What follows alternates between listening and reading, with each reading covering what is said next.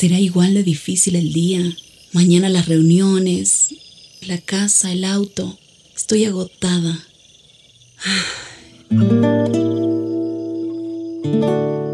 No importa cuántas cosas me hayan angustiado hoy. Me acercaré a Él porque Él tiene descanso para mi alma y mi mente. Cuando mi corazón está tranquilo, puedo escuchar su voz en quietud y confianza. Mi fortaleza está en descansar en Dios. Ven a descansar.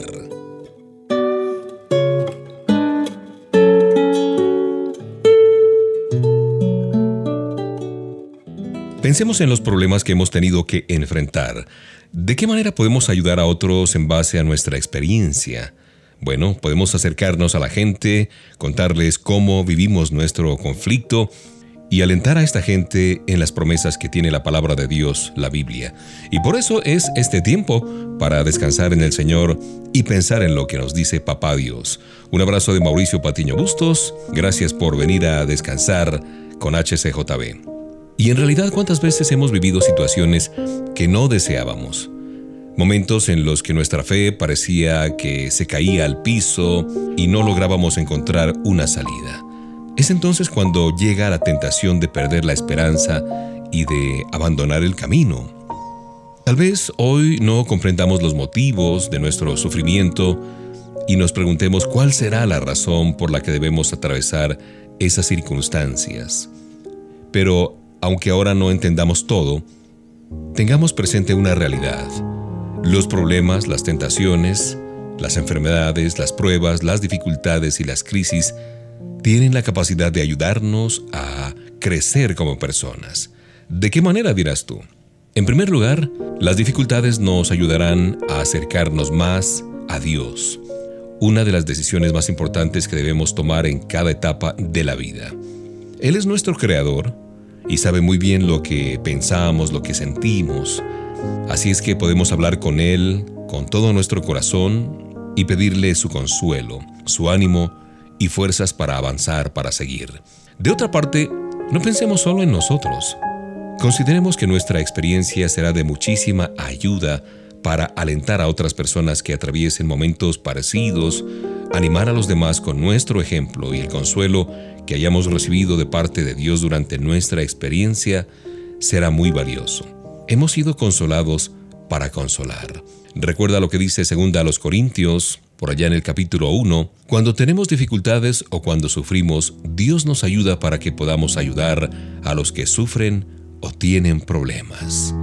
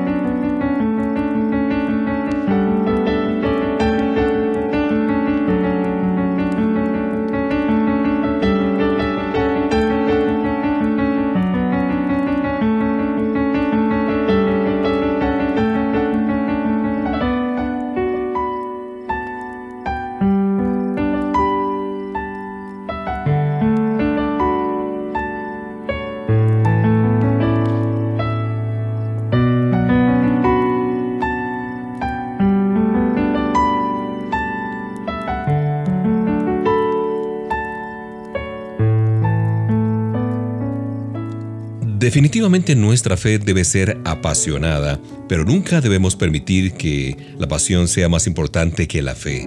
En otras palabras, los sentimientos podrán variar, sí, pero nuestra convicción de seguir a Jesús hará que sigamos avanzando a pesar de lo que sintamos o de lo que ocurra a nuestro alrededor.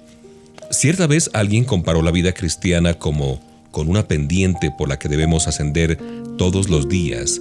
La meta es parecernos más a Jesús, es decir, que nuestro carácter y nuestra manera de vivir se caractericen por la paz, el amor, el perdón y la fe. La pendiente de la vida cristiana se asciende de la misma manera que lo haríamos con un automóvil que no tiene frenos. Solo se puede subir. Con un coche así no tendríamos la posibilidad de parar porque si dejáramos de pisar el acelerador, de inmediato nos iríamos para atrás, retrocederíamos. Algunas personas comienzan su vida cristiana con mucho entusiasmo, asisten a las reuniones, cantan alabanzas todo el tiempo, memorizan pasajes bíblicos y tienen tanto amor por los demás que ayudan al prójimo y hablan de su fe con el que se atraviesa en su camino, con todo el mundo. Sin embargo, de un momento a otro, esa pasión parece extinguirse y poco a poco dejan de ser fieles y entusiastas. Quizás no abandonen la iglesia, pero ya no demuestran aquel compromiso ni la alegría del principio. Incluso vuelven a cometer pecados que habían abandonado cuando conocieron a Jesús. Dejaron de pisar el acelerador y retrocedieron. ¿Te ha pasado eso? A mí sí me ha pasado.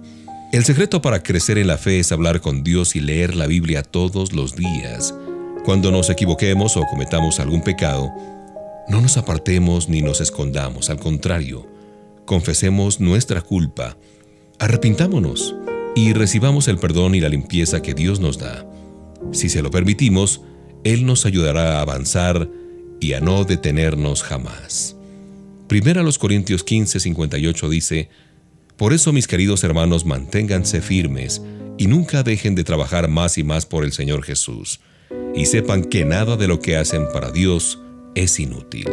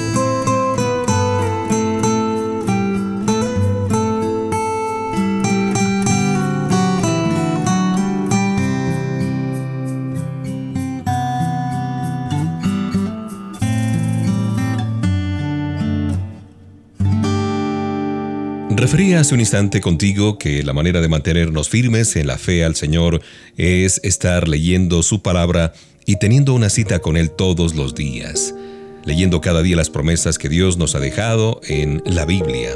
Al hablar con Él en oración, podremos pedirle todo aquello que está en nuestro corazón y que podamos recibir todas sus bendiciones y su guía.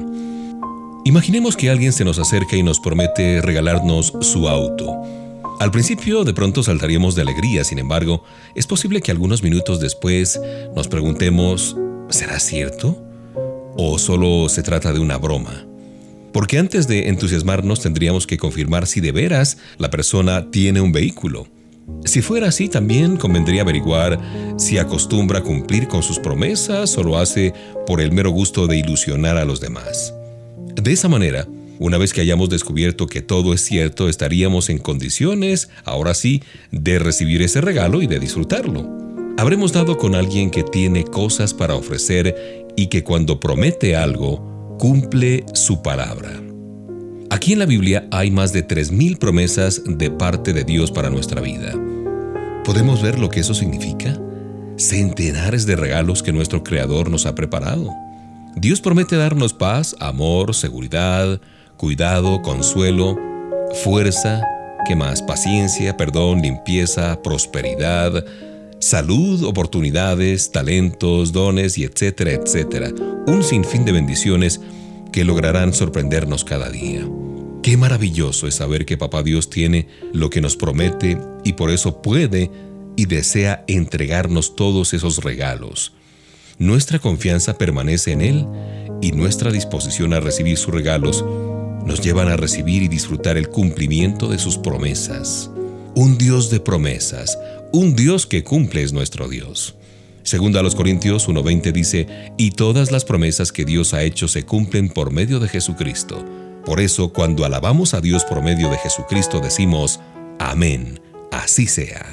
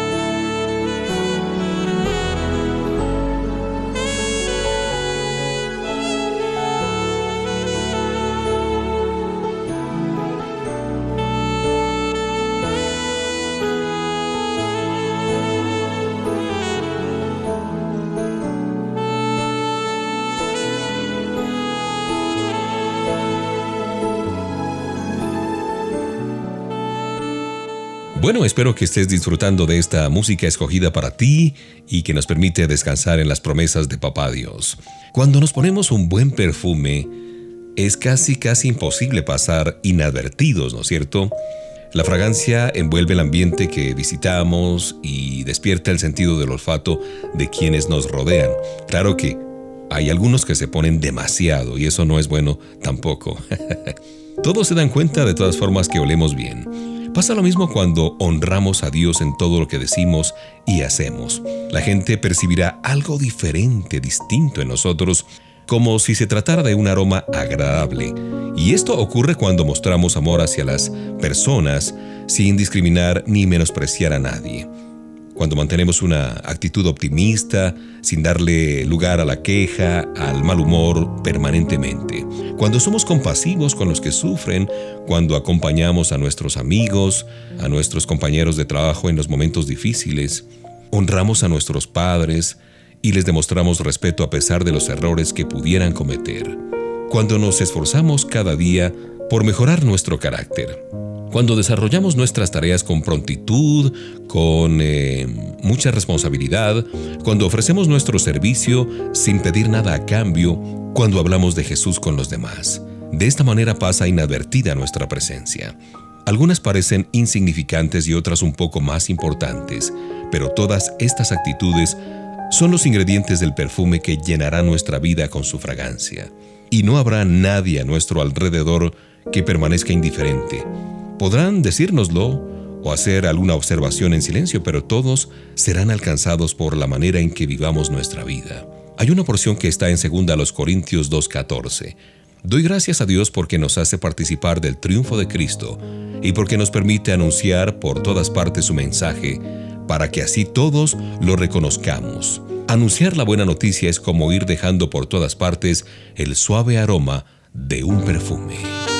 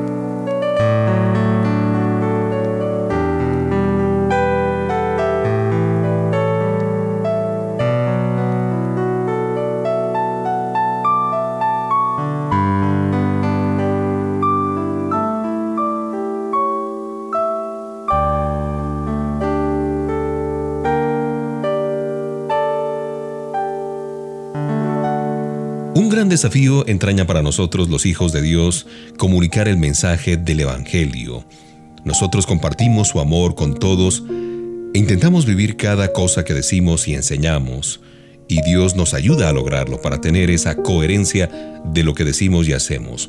Muchos siglos atrás, cuando un rey quería, eh, digamos, comunicarle al pueblo una nueva ley, un decreto, una noticia acerca de un asunto determinado, enviaba mensajeros hacia todas las regiones del reino.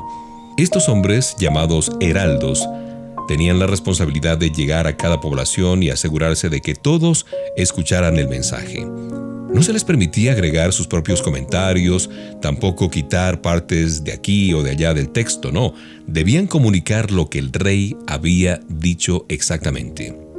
La Biblia compara esta tarea con la vida de los seguidores de Jesús. Los hijos de Dios somos una especie de heraldos en el sitio donde nos encontremos, en la escuela, en el trabajo, en el club, en nuestra casa, en fin.